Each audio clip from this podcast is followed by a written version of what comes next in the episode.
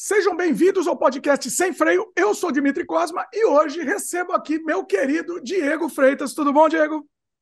Fala, Dimitri, beleza? Beleza. De novo aqui, Diego já participou do Sem Freio, só que hoje o Diego está tá trazendo uma novidade incrível aqui que a gente vai conversar.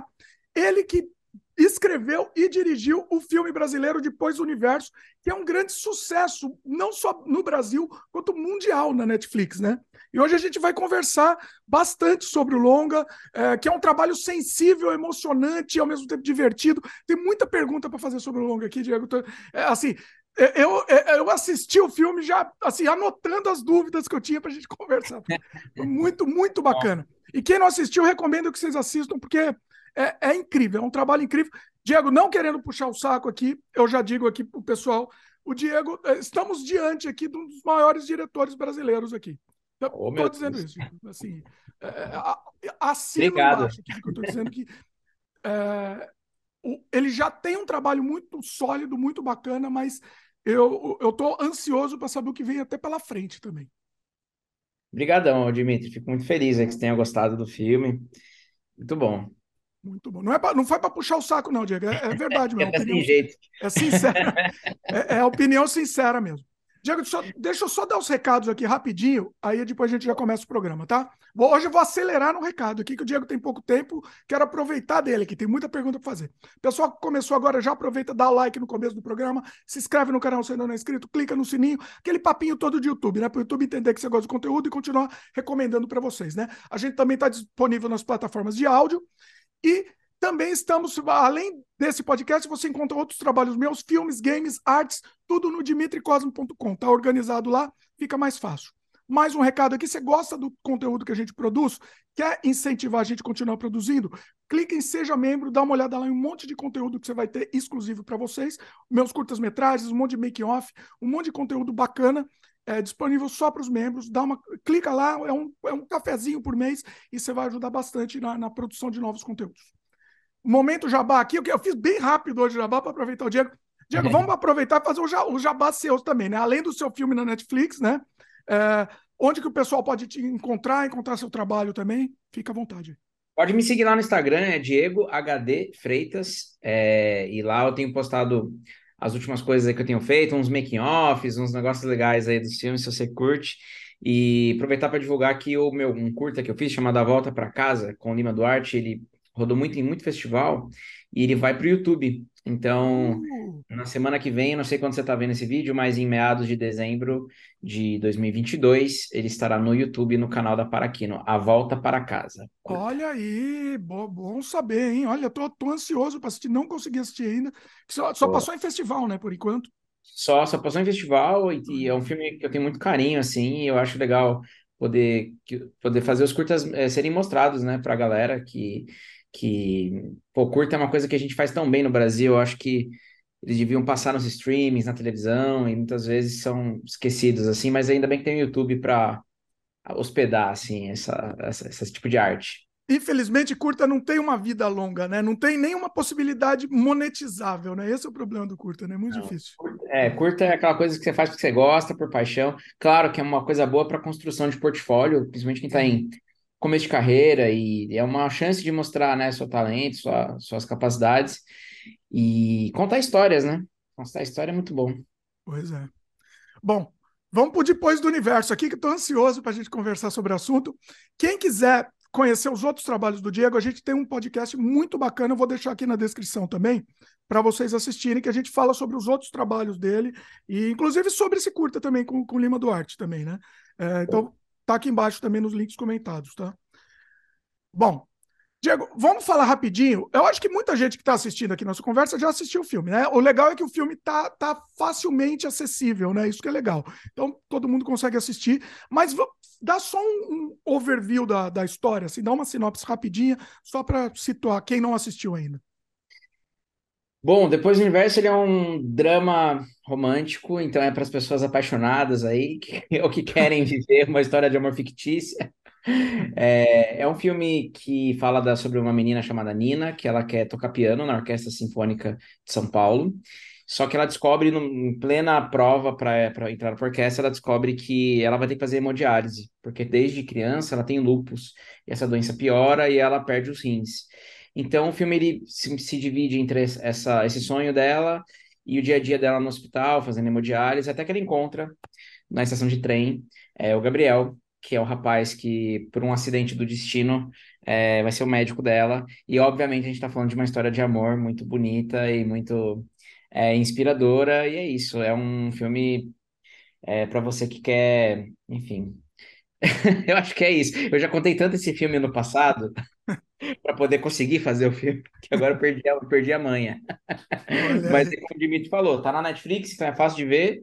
E espero que vocês gostem. Como que surgiu a ideia do filme? Cara, a gente sempre. Essa pergunta eu respondi mil vezes, cada hora eu respondo de um jeito diferente, mas é... eu não sei. A gente, eu, durante minha vida, eu fui, acabei me deparando com as, as, as coisas que acontecem no filme. E eu, eu tive um amigo, uma amiga próxima que a filha dela é, tinha lupus, e eu tive contato com essa história, isso ficou na minha mente. É, um outro amigo teve uma questão de, é, do rim, então ele doou o rim para o próprio pai, né? Que precisava, e infelizmente os dois faleceram, que é o Gustavo e o pai dele.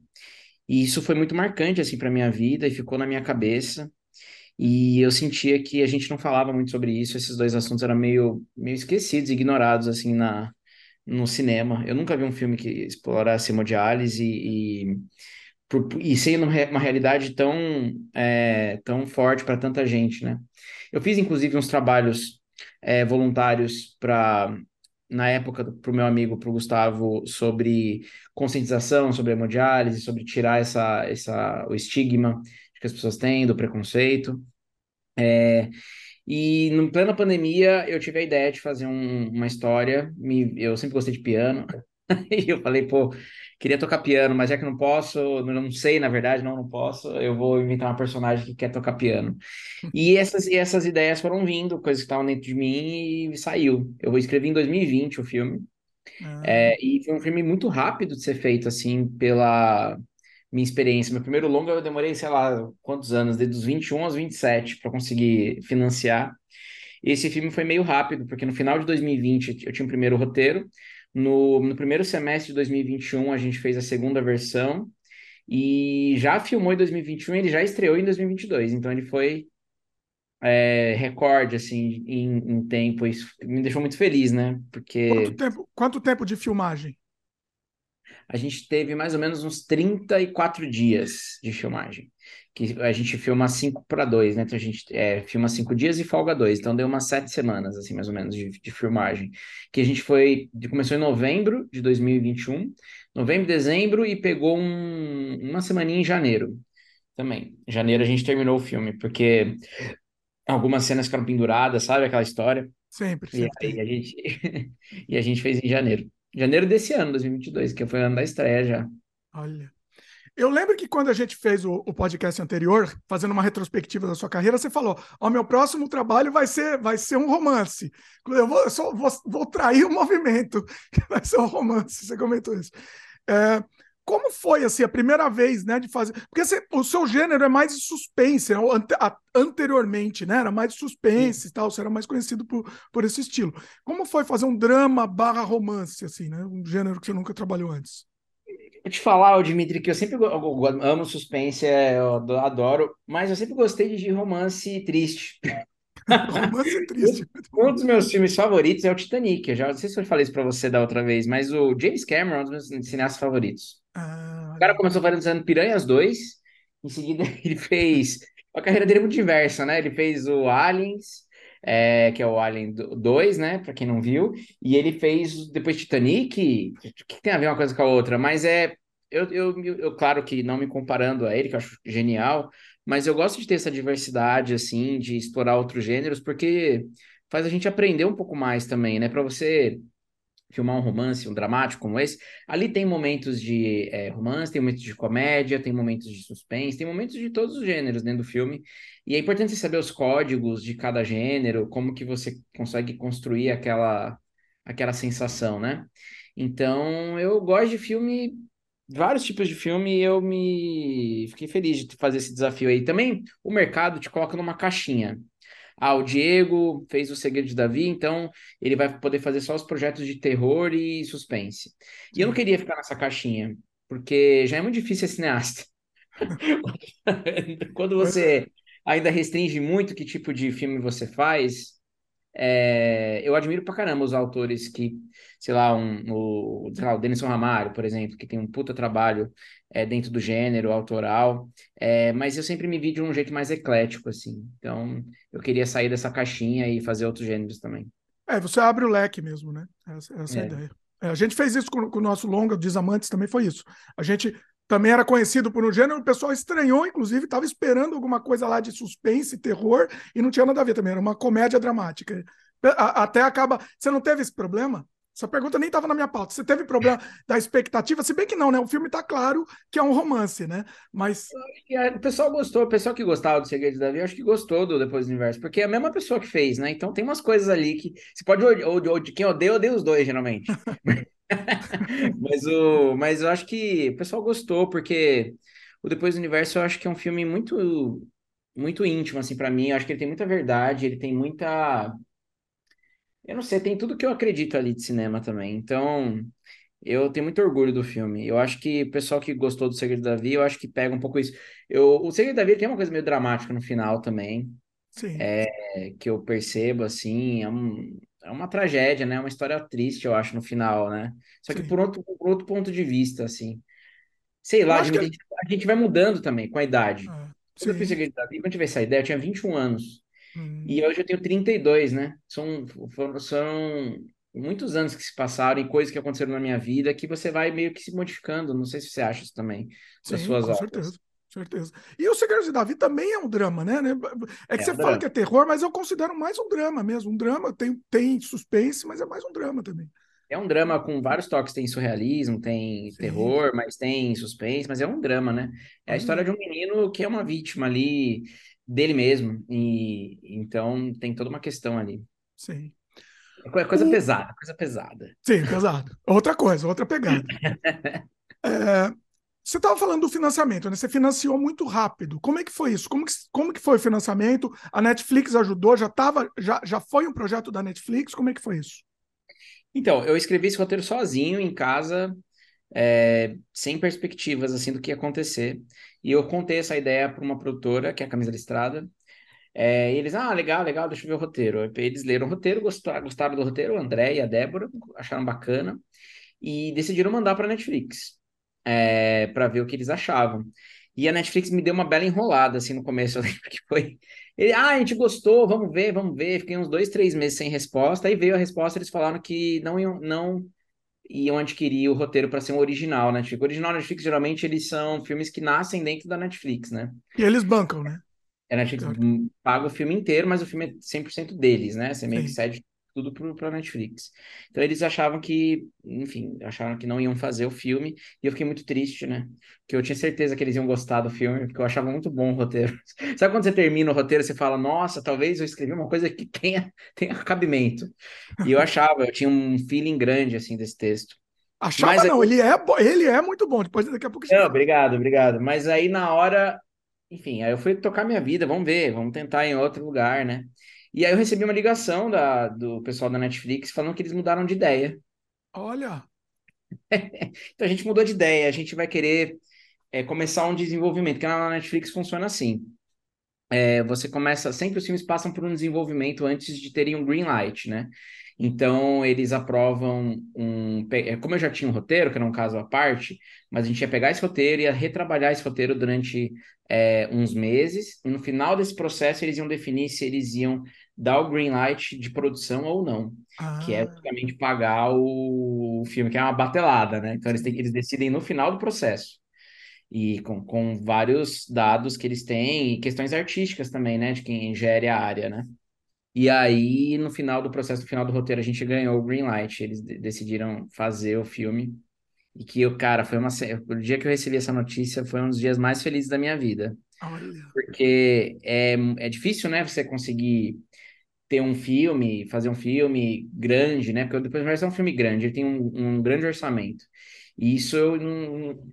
Falei, porra, que, que incrível, né? E também o medo, né? Vai que eu estrago tudo agora, agora. Agora eu consegui fazer, eu tenho que saber dirigir esse filme, né? Agora com dinheiro, porque o Diego, assim, o Diego, ele faz milagres sem dinheiro. Agora com dinheiro, será que eu vou estragar tudo porque eu, porque eu tô eu com dinheiro? Tudo? Essa era a minha dúvida.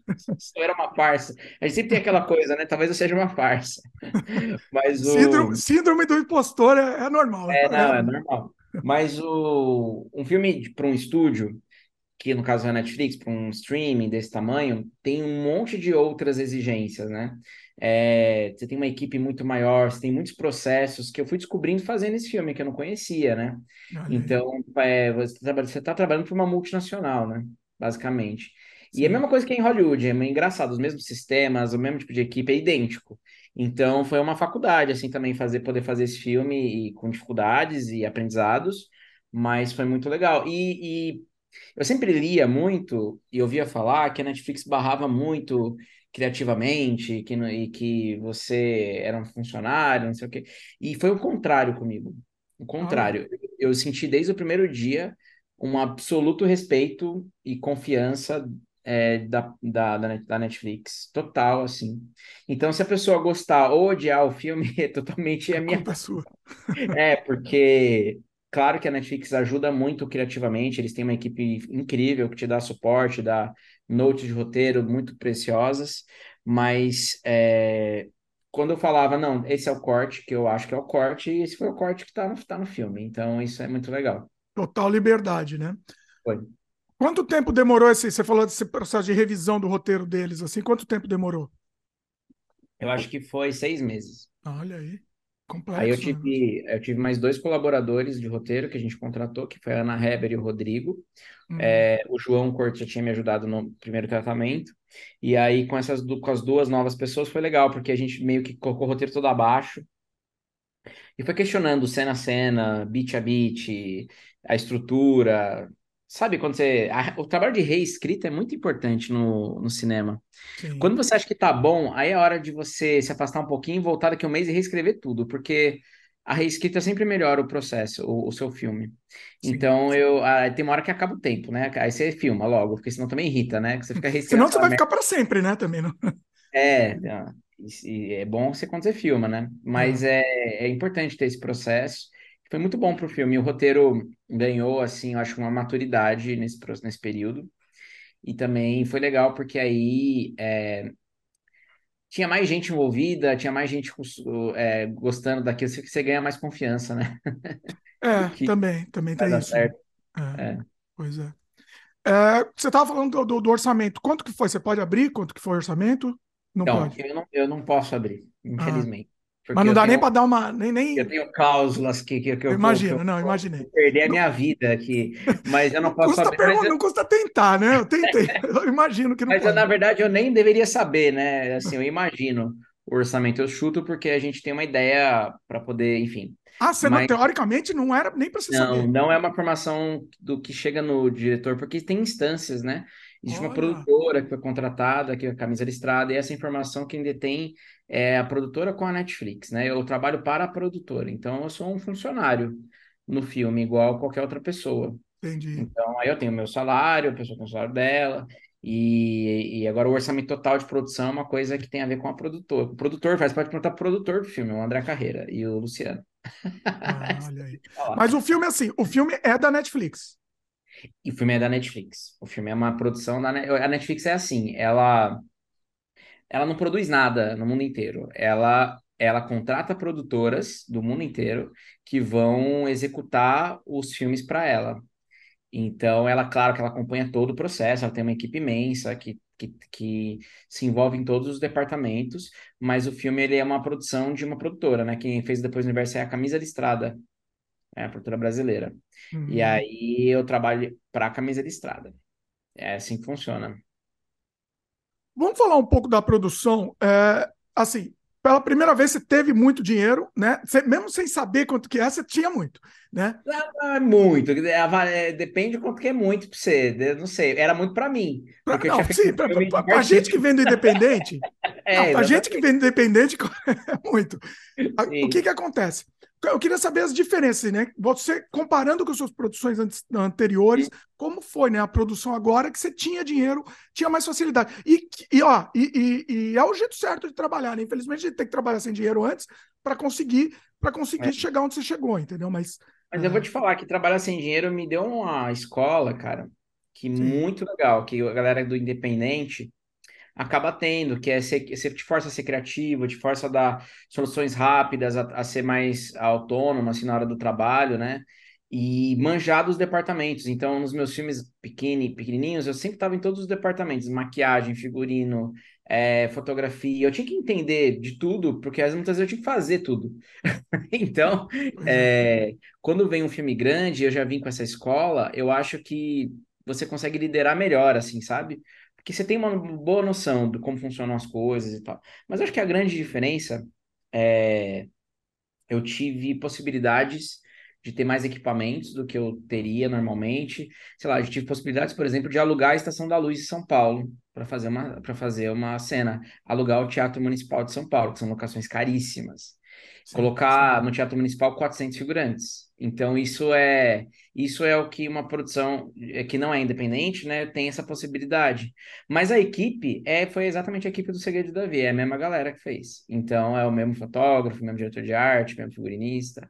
Então, é, nunca tem dinheiro suficiente, o Dimitri. Uma vez eu vi uma entrevista do James Cameron, que fez o Titanic, né? Uhum. Que conhece. E ele falou, e ele lá contando que ele não conseguia abrir mais a lente porque não tinha dinheiro para terminar o barco naquele lugar. Então, realmente, até no Titanic não tem dinheiro para fazer tudo que você quer. Então, todo o filme é feito sob escolhas onde você vai investir o dinheiro. Então, a gente investiu dinheiro nessas coisas, no Teatro Municipal, a gente investiu é, o dinheiro em ter alguns equipamentos especiais, então a gente teve algumas cenas com grua, teve algumas cenas com. Mas assim, a pós-produção foi bem legal, a gente conseguiu fazer, a gente ficou um ano fazendo a trilha sonora, a gente gravou a trilha com orquestra de verdade. Olha. Então, isso são as coisas que fazem diferença, porque é um filme muito musical, né? A trilha então, é linda, faria... pois é. Pois é, quem fez foi o Ed Cortes, né? Que fez o Cidade de Deus e tal. Então, é... e também é o cara que fez meu curta do, do meu curtinha, é o mesmo cara. E isso é muito legal, porque é na alegria e na tristeza, na saúde e na doença. Que, que, e, e, assim, então assim, foi muito legal poder ter essas coisas. E a equipe foi muito maior também. Então, você tinha... Existe um controle maior quando é um filme de estúdio, assim, né? Porque controle no sentido de que, sei lá, supervisora de pós eu tive umas quatro que acompanham os processos, que o filme foi feito em Dolby Vision, então tem um monte de técnicas relacionado a isso. E isso não existe no filme independente, né? Você não tem essas demandas. Então é mais por aí, cara, que muda. Mas é, no final é a mesma coisa. Você tá lá com a câmera com o ator e tem que fazer acontecer e não vai dar tempo no final do dia. É a mesma coisa. Nunca dá tempo. É correndo contra o tempo. Meu Deus, e agora o que, que eu vou abrir mão? É o tempo inteiro o que, que eu ia abrir mão. E é assim que é, para sempre, eu acho. Mas aí tem uma, tem uma flexibilidade, por exemplo. Você contou, por exemplo, no, no Segredo de Davi, tinha uma cena de luta lá que você tiveram que fazer uma, um malabarismo para dar certo, né? Por causa Sim. de tempo e tal. Nesse daí, se você está percebendo que não dá tempo, ah, posso ter mais uma diária que não está previsto aqui.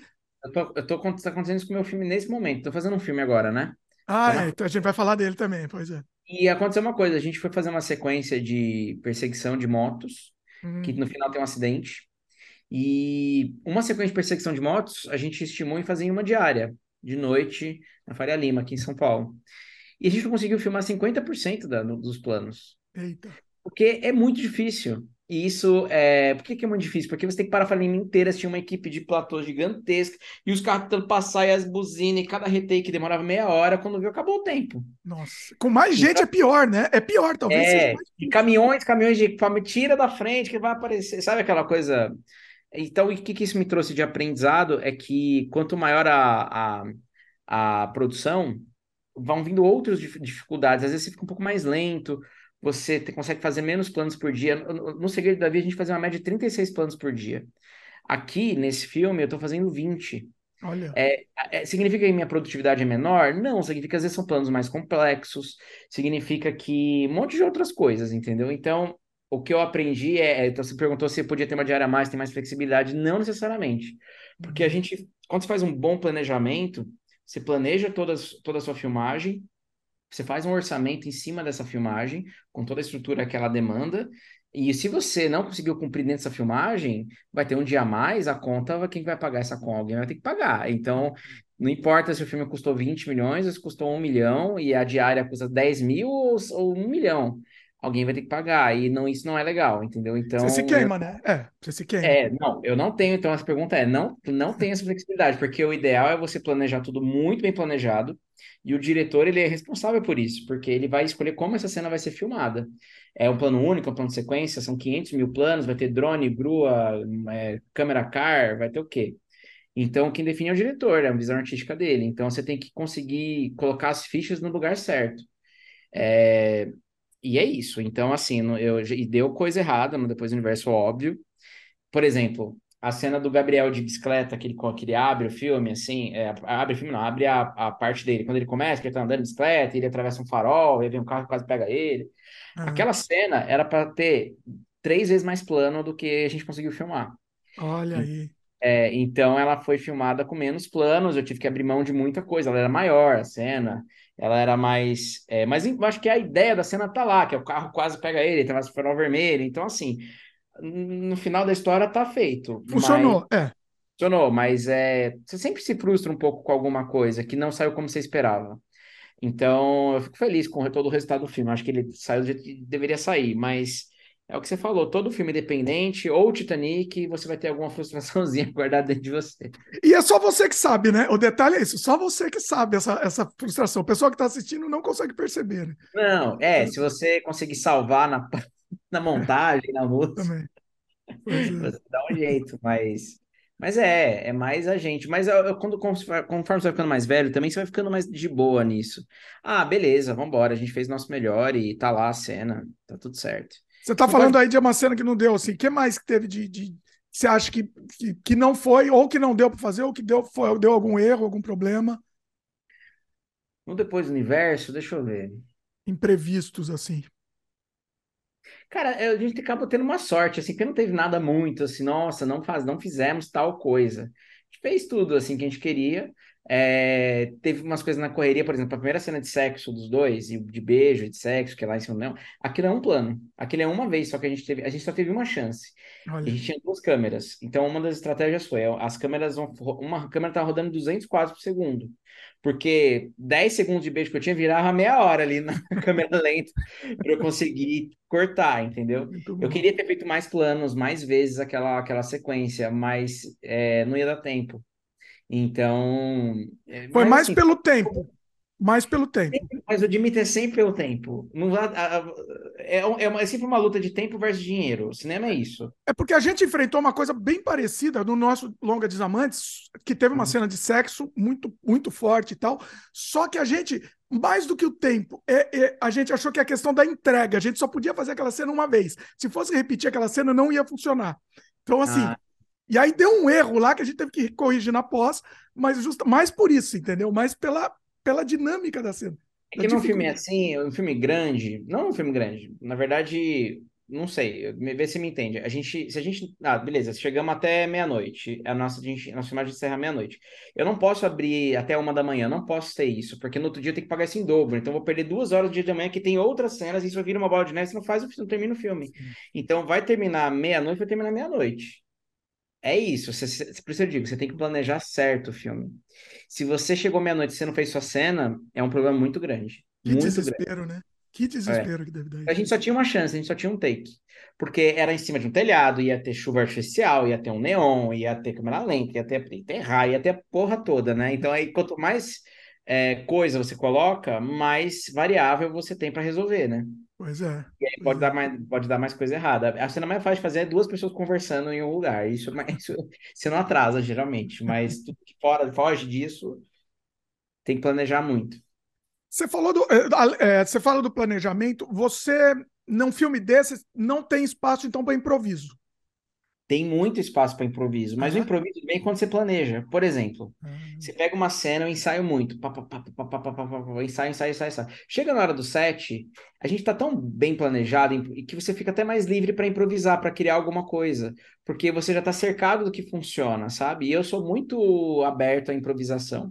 Mas você não, impro... você não improvisa bizarro, bizarramente, entendeu? Sei lá, vou, em vez de fazer essa cena, vou fazer a outra, e vou e vou e um texto novo, não.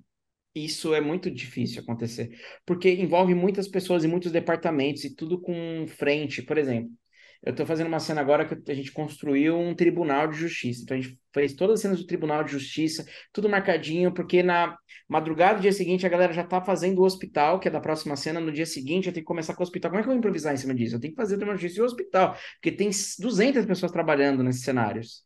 Então é, muito mais é, o que você vai improvisar dentro da circunstância da cena, com os atores, com diálogo, isso sim, com certeza mas não, sei lá, coloca a câmera nova e sai correndo atrás do. Não é, pelo menos da minha experiência, não foi esse tipo de filme que eu fiz ainda. Eu imagino que deve ter, né? é, mas é difícil. É difícil. Você fala assim, né? Você deixa no, o diálogo lá, você deixa até uma janela na, no plano, né, de filmagem, um pouquinho mais para improvisar lá. Isso faz a sua cena e agora viaja. A gente, na verdade, a gente lê o texto ali na hora e aí, sei lá, a atriz sugeriu, ah, ao invés de falar cara, eu vou falar outra coisa. Eu falo, ah, vamos ver como fica. A gente faz um, puxa um ensaiozinho, pô, como é legal mesmo, beleza, vamos mudar. E é meio que isso, é por aí. É... Mas não foge tanto disso, não. Até porque Sei lá, eu não sei, não sei se eu, eu, sei se eu sou muito controlador, porque eu gosto de desenhar o filme antes, né? Então, geralmente tem storyboard, tem uma coisa que já tá meio planejada e já tá combinada com o fotógrafo. Vou dar um exemplo, a gente está fazendo um plano aberto e eu vou cair para os closes, já tem toda uma coisa de luz diferente para o close que já está pronta para fazer os closes. Se ele sai do close, em vez de sentar, ele faz em pé, tem que fazer a luz de novo. É não é a luz que tem, é a luz que a gente já planejou para a cena. Então isso dá uma, isso é um jeito de trabalhar que acho que outras pessoas têm outro jeito. Sei lá, joga uma luz para cima e fica livre aqui, né? Cada diretor tem um, uma estratégia. Eu geralmente sou um pouco mais rígido, digamos assim. Não sei. Posso estar falando besteira também. Não, mas é o seu método, é, eu entendo é. totalmente. E, e é isso, você dá, você dá margem para o improviso antes, né? Na, na hora lá é melhor fazer aquilo que está. Você já, fazer aquilo que está combinado. Está combinado, não. E vocês já, já trabalharam em cima, né? Foi muitos meses trabalhando em cima daquilo. Exato. Senão as pessoas também ficam um pouco perdidas, eu acho. E isso você pode dar, gerar um estresse assim na equipe e tal. Então é. é. importante manter a calma de todo mundo, manter a serenidade. Porque a gente fica muito junto muito tempo, né? Pois é. Uma, uma, família ali, né? Vira uma família, é. Uma coisa que eu tava vendo, o, eu não sei onde eu vi o making off, é que os cenários foram construídos, tipo o hospital foi construído, né? Foi. Eu, eu fiquei assim, me explodiu a cabeça quando eu vi isso. Conta aí um pouco. Foi, foi inteirinho construído, cara. Todas as cenas do hospital são estúdio. E a gente construiu o hospital inteiro de uma vez, assim. Olha. Então tem todos os corredores, as entradas, as salas de, de o conforto médico, a sala de consultório, a UTI, tem tudo dentro do hospital, tudo zero. Foi feito em estúdio em Osasco. É, cara, por que que aconteceu? A gente começou a fazer uma pesquisa de locação grande para achar um hospital. A gente estava no meio da pandemia e não em nenhum hospital que alugava para filmagem estava possibilitado de fazer isso mais por conta da pandemia.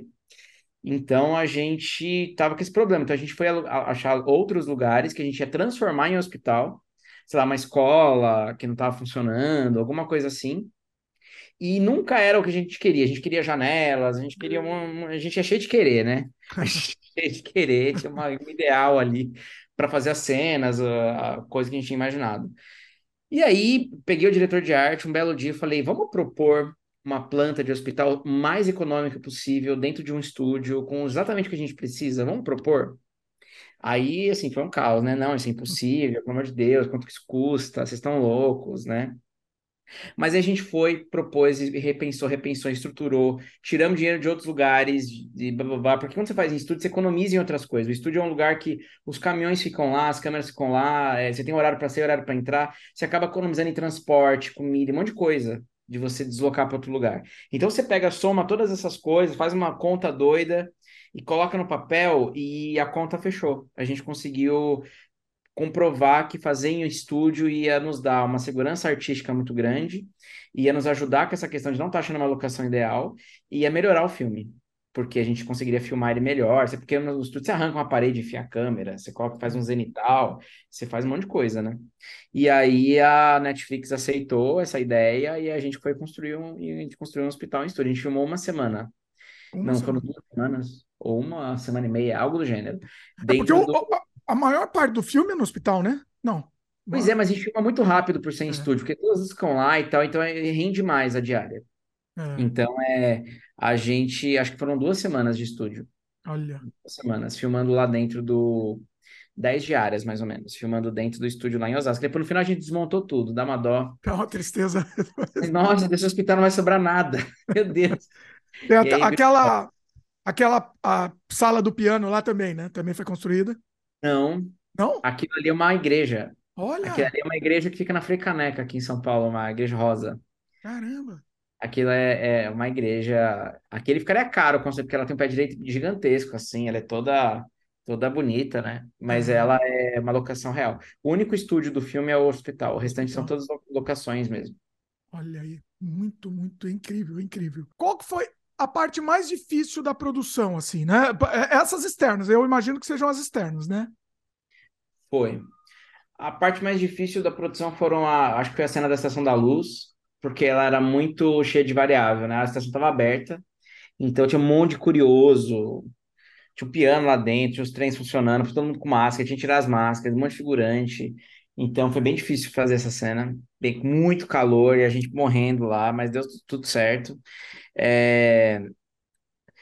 Cada cena tinha sua dificuldade, seus desafios, assim, mas eu acho que o Teatro Municipal também foi bem desafiador, porque eu tinha muita expectativa para essa cena, porque ela tinha que passar mal no palco, ia sair sangue, e não sei o quê, e tinha um monte de movimento de câmera, tinha steadicam, e eu queria que ela atuasse bem, eu tava, eu tava apreensivo por esse dia, porque é uma cena muito difícil para ela, e eu achei que ela arrasou, assim. Então, que, enfim, a cena da montanha foi muito legal também, a do, a do Gabriel. Para quem não viu o filme, spoiler, tá? Tem uma cena da montanha. Mas é, foi legal porque a gente tava lá correndo em cima daquela montanha, tudo verdade aquilo ali, quase morreu todo mundo. Olha. Aí lá da, da, da pedra. Onde o foi? Onde foi? Onde que era? Em São Paulo, é na Pedra do Baú. É perto de Campos do Jordão. É na, em São Sapucaí. Olha aí. É. Eu acho que eu até já fui para essa pedra do baú. Olha, eu tava, me, tava me sendo familiar mesmo. Olha só. É bonita, né? Do ladinho aqui, cara. A galera não... tem que ir lá conhecer. Um monte de gente foi lá depois de ver o filme. É, né? Vira, vira ponto turístico, né? É. O... Estava falando, né, do, do, da atuação. Uma coisa que, que nos chama muito a atenção é, são as atuações, né? Obviamente são, são incríveis de todo mundo, né? Tanto dos, dos atores mais novos quanto, quanto dos mais os, os mais conhecidos, assim, né? E, uhum. eles são críveis, né? Os personagens eles são muito realistas, né? Como que foi a preparação? Então, para os dois, o, o Henrique e a Júlia foram preparações mais intensas e diferentes um do outro, né? A Júlia nunca tinha atuado na vida, então ela teve um, uma preparação com o preparador de elenco que ajudou ela a desenvolver técnicas e tal. Fora isso, ela também fez um monte de aula de piano que ela tinha que tocar, tipo. Olha! Rachmaninoff, Beethoven, Chopin, tem 10 músicas dificílimas do filme. E ela teve uma dublê também para ajudar ela, porque nunca ela ia comer, que ela fica, já tinha que ter 30 anos de experiência para tocar todas aquelas músicas, é impossível. Pois é. Mas ela tocou várias assim, e o Henrique fez laboratório junto com em hospital, junto com pacientes, junto com médicos. E fora isso, eu ensaiei os dois durante um mês, assim, mais ou menos. A gente ficou junto, ensaiando o filme todo.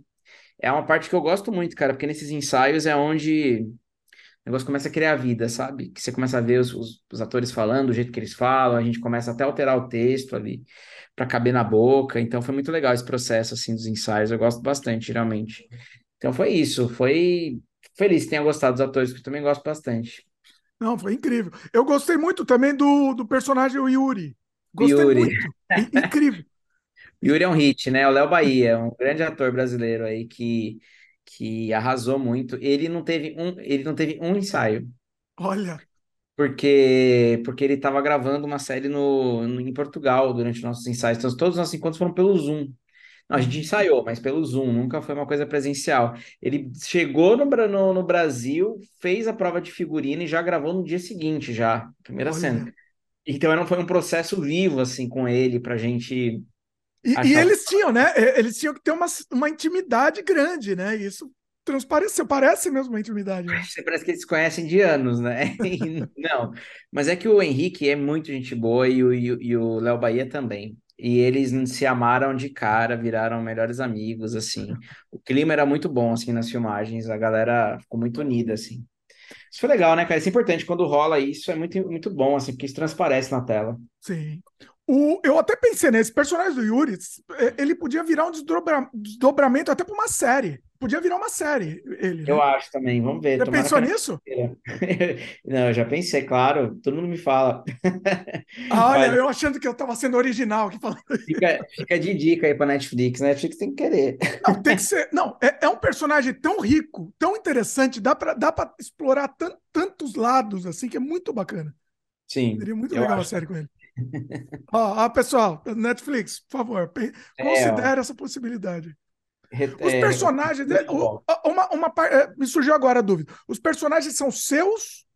O, o filme é da Netflix, mas os personagens, vamos dizer, também são. Eu acho que é tudo da Netflix, porque quando você, quando você faz um projeto para Netflix dessa maneira, é, eles têm, acho que eles têm os direitos de tudo. É, provável. É. provável. É, eu também, é, fui longe também demais nessa dúvida. Pois é. O, vamos falar um pouquinho do, do roteiro. Eu gosto muito daquele plot twist. Você subverteu as expectativas, né? Gente, você estava Uhum. levando. Não vamos dar, não vamos dar spoiler aqui, né? Mas para quem assistiu, tá entendendo o que a gente tá falando. Vamos falar assim: para quem assistiu, vai entender o que a gente tá falando, e quem não assistiu não vai estragar. Tá. Se bem que assim, pessoal, assiste o filme antes, depois vem aqui assistir, né? A conversa. É melhor. de falar desse final sem falar o final, né? É, então, pois é. Vamos, vamos abrir. Pessoal, quem está assistindo aqui, dá uma pausa agora, dá uma pausa, vá- assiste o filme e depois volta. Pode ser? Melhor, né? Você acha melhor, Diego? Acho melhor também. Então tá bom. Ó, valendo agora, hein? Depois não avisa que, ó, um, dois, três, spoiler. Pronto. Tá liberado aqui. Então é isso. Você estava levando tudo para um lado, né? E eu até imaginei que ia ser um lado, eu imaginei que você ia fazer um final triste, tá? Ó, tá Uhum. valendo spoiler aqui, tá liberado aqui. Eu imaginei que ia ser um final triste, mas você levou completamente para outro lado e depois teve um segundo plot twist, né? Da, da coisa do, do, do doador que a gente estava imaginando. Ah, tal, de repente ele, ele que vai doar, mas aí você, você levou para outro lado. Fala um pouco aí, conta um pouco. Essa coisa do doação de rim é muito engraçado, porque quando eu comecei a fazer esse roteiro, a primeira premissa era, bom, eles vão se apaixonar e vai ter essa questão do rim, né? A primeira, a única coisa que não pode acontecer é o Gabriel dar o rim para ela. Eu comecei o filme, o roteiro Você assim. não sabe, eu fiquei, eu falei, não, Diego, não faz isso. Eu falei, não, não faz, Diego, eu te, te- eu te xingando. Você não vai fazer ele doar. Porque a vida não é assim, entendeu? É, e eu achava que isso aqui quem que ia ser, né? E aí, quando eu descobri quem que ia ser, eu criei esse personagem pro fim dele. Ah, É. Então, Ah. assim, ali eu fechei, eu tive, ali eu terminei o argumento e fiz o roteiro, quando eu achei o final do filme.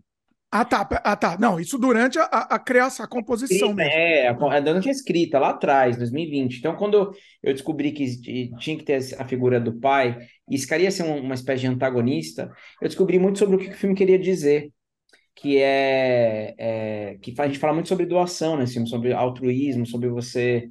É, e sobre legado que você deixa para trás, né? O Gabriel ele foi embora, mas ele deixou para trás um monte de coisa. E ele mudou a vida de todo mundo que estava ao redor, inclusive a vida do pai, que aprendeu de uma maneira dolorosa, mas ele continua o legado do filho. E essa transformação de vidas, assim, eu acho isso muito interessante muito rico pro, para o tema que eu estava tratando. E aí, é, as pessoas ficam chateadas com o final, muitas vezes. Eu muita mensagem de... Muita mensagem. As pessoas horrorizadas com o final. Porque Olha, o pessoas- hater do final, do final triste. Pessoas Não, é porque as pessoas não estão, elas não aceitam. Ah, mas o final do Gabriel, ele, é- ele morrer sem sentido. Mas, ca- cara, essa é a, a nossa vida. Infelizmente, a gente tem que aprender a lidar com luta. A gente vai embora quando? Ninguém sabe, e pode ser amanhã, e pode ser de repente. Só que a gente tem que aprender a lidar com isso de alguma maneira. Isso faz parte da nossa existência. E não necessariamente uma pessoa que tem tá vivendo um tratamento é, de uma doença crônica ou que está com os dias contados vai morrer amanhã. O cara jovem, saudável, ele pode morrer amanhã. E isso é, faz parte da nossa vida, só que a gente não aceita lidar com o luto, lidar com a ideia da finitude. Sim. E isso, o filme queria tratar um pouco disso também, sabe? Eu acho isso importante a gente falar sobre isso. Enfim, é um final doloroso, doído, mas é um final de esperança também, porque, como eu disse, o legado que ele deixou mudou a vida de um monte de gente, inclusive de quem a gente achava que não era uma pessoa legal e tal, que era o pai dele, né? É, que no final era, os dois só tinham um problema de comunicação, os dois, só- os dois não se entendiam direito e um não cedia para o outro. Geração, né? Um conflito de Coisa geração. geracional É. e tal. Mas a gente aprende, às vezes, das piores maneiras. E todo mundo na vida vai sofrer alguma dor, vai enfrentar um momento de dificuldade e tem que conseguir sair dele, né, cara? Que não tem jeito. É, a gente tá fadado a isso. É. Felizmente. E eu, né? assim, é verdade. é, eu assim, eu conhecendo você, eu tava assistindo o filme e falei assim, ele vai fazer o final, alguém vai morrer no final e assim, provavelmente vai ser a menina. A gente, a gente tá tudo levando a entender que vai ser a menina, né? Sim, E sim. tem esse, prime primeiro plot twist que, que, que, que subverte isso. Isso tava desde o começo? Ele ia morrer? Sim, sim, desde a primeira ideia. Ah, Então, Ele nunca sobreviveu, coitado. Em nenhuma versão do, do argumento. Porque, mas assim, eu não tô inventando nada. Isso é Romeu e Julieta, isso é, isso é, isso é um clássico, isso é uma tragédia, né? E, sei lá, Titanic, é assim, né? Qualquer filme, milhões de filmes são assim. Então, é, não é a ideia, a ideia não é inventar nada, é trazer uma história é, que tem todos esses elementos clássicos e que quer dizer alguma coisa, né? É meio que isso, assim. Mas já desde o começo a ideia era essa. E claro, se você vai fazer o final final de alguém morrer, você tem que entender que o outro que vai, né? Senão você não fica meio chato, né? é, então, po- pois é, você quebrou, você quebrou essa expectativa a primeira vez. Foi, foi assim. é, uma, uma coisa, eu tenho que registrar isso aqui, Diego. A, a minha esposa, ela nunca chora em filme, hein? Ela nunca. Durona.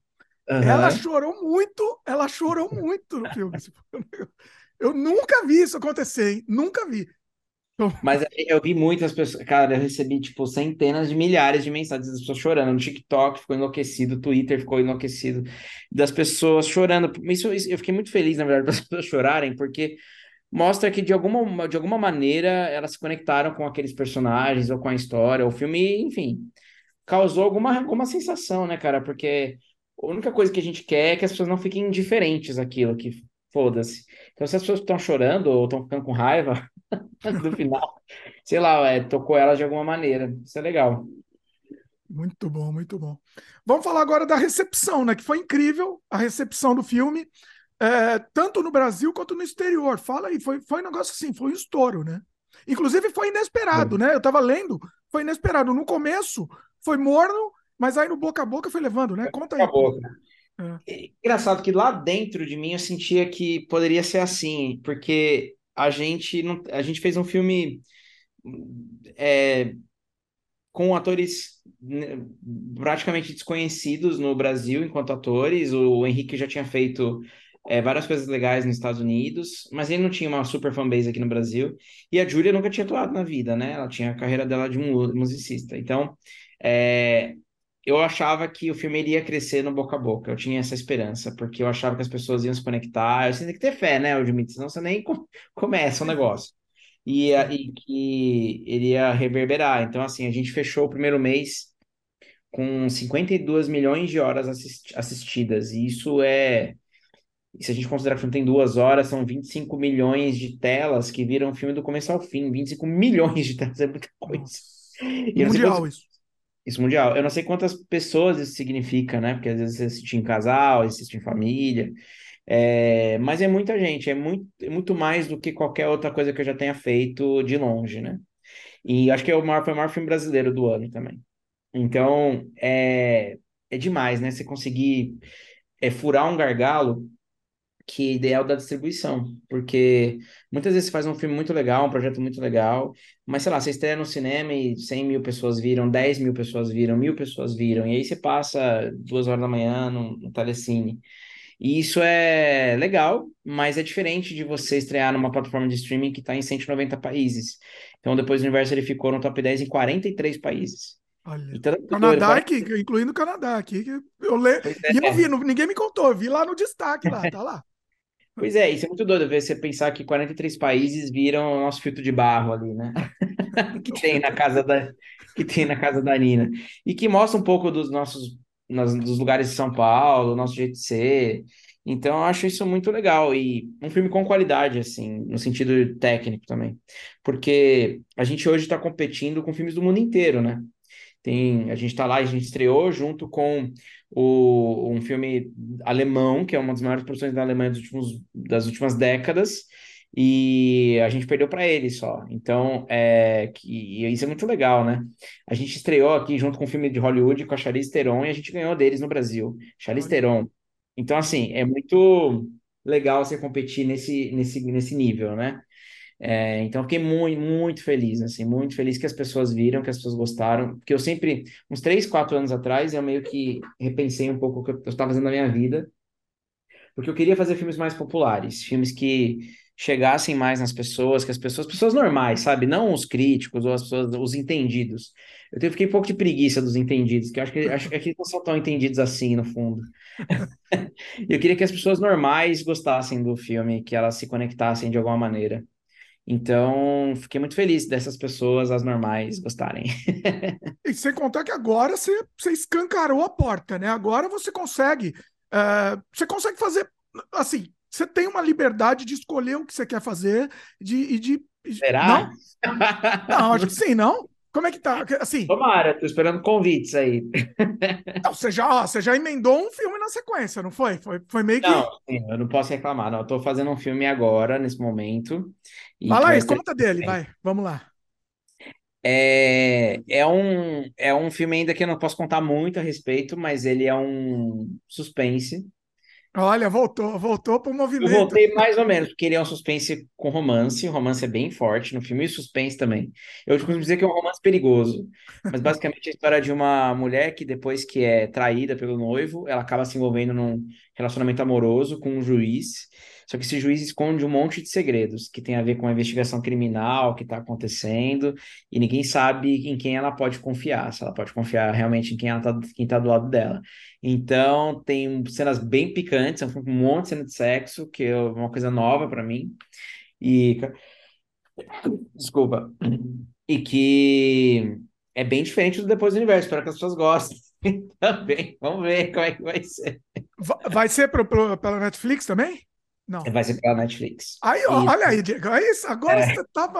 muito bom isso, é muito bom. Eu fico, eu fico muito vem. feliz com isso. É muito Deve bom. ser ano que vem, lá para lá pra outubro, eu acho. Olha. Quando eu souber a data, eu te conto, aí você divulga aí pro pessoal. Mas é, é o lado bom de ser traído, o nome do filme. Como é que é? O lado bom de ser traída é uma adaptação do livro do mesmo nome. Olha aí. É best-seller aqui no Brasil. Muito bom, muito bom, hein? E, e terminou a filmagem? Como é que tá? Eu tô na última semana. Você tá ainda, né? Tá rolando. Pô, amanhã, 4 horas da manhã, tem que acordar. a gente ia gravar, inclusive, a gente ia gravar na semana passada, tivemos que, que adiar por causa que surgiu uma filmagem de, de última hora. Foi, né? foi. É que esse filme ele é bem difícil. Ele tem, é, ele tem cenas de ação, tem cenas de perseguição, ele tem cenas de suspense, tem cena de morte, tem cena de todo tipo. Então, é, vai, é, tem suas peculiaridades, assim. Estamos na, na reta final agora. E agora eu vou, vou tentar te tirar mais coisas aí. Estamos quase no fim aqui. Vou tentar tirar mais coisas. Você já está planejando os próximos projetos? Já tá, já tem alguma, algumas ideias? Como é que tá? Cara, a gente sempre tem, né? A gaveta com 10 ideias, né? Mas eu tô. Eu vou terminar esse filme agora, de, a filmagem, tem toda a pós do filme, né? Que me toma também muitos meses. Vou dar uma descansada um pouco, porque eu emendei três filmes seguidos. Tem um filme inédito que vai sair, né? Que é o, é o, o, o Tire Cinco Cartas, que é um filme com a Lília Cabral e tal, que é a minha primeira comédia. Fiz uma comédia. Pra... Vamos ver como é que ficou. Espero que vocês gostem. Ô, oh, rapaz, eu não tô sabendo. Conta aí. Conta mais um pouco. É, eu vi o rodei ano passado, antes do Depois do Universo. Hum. Ele é, é um filme independente, um filme menor mas muito, muito legal. E é com a Lília Cabral, com o Sérgio Malheiros, tem a Alcione, tem o Sidney Magal, tem uma galera. É um filme super musical também. É a história de uma de uma taróloga que na verdade ele é uma bela de uma farsante assim. e ela engana todo mundo. Mas ela mas ela acaba sendo descoberta, se envolve num, num esquema terrível e tem que fugir para o Maranhão. E o filme se passa todo depois lá no Maranhão, com ela tendo que lidar com a decadência. Então é, é bem legal o filme. Tire, tire, tire cinco cartas. Cinco cartas. Deve Olha. estrear em algum momento ano que vem. Então, Já tem eu... distribuidora? Não, ele está em processo de negociação com um monte de gente aí. Então, vamos descobrir se vai ser cinema, se vai ser streaming.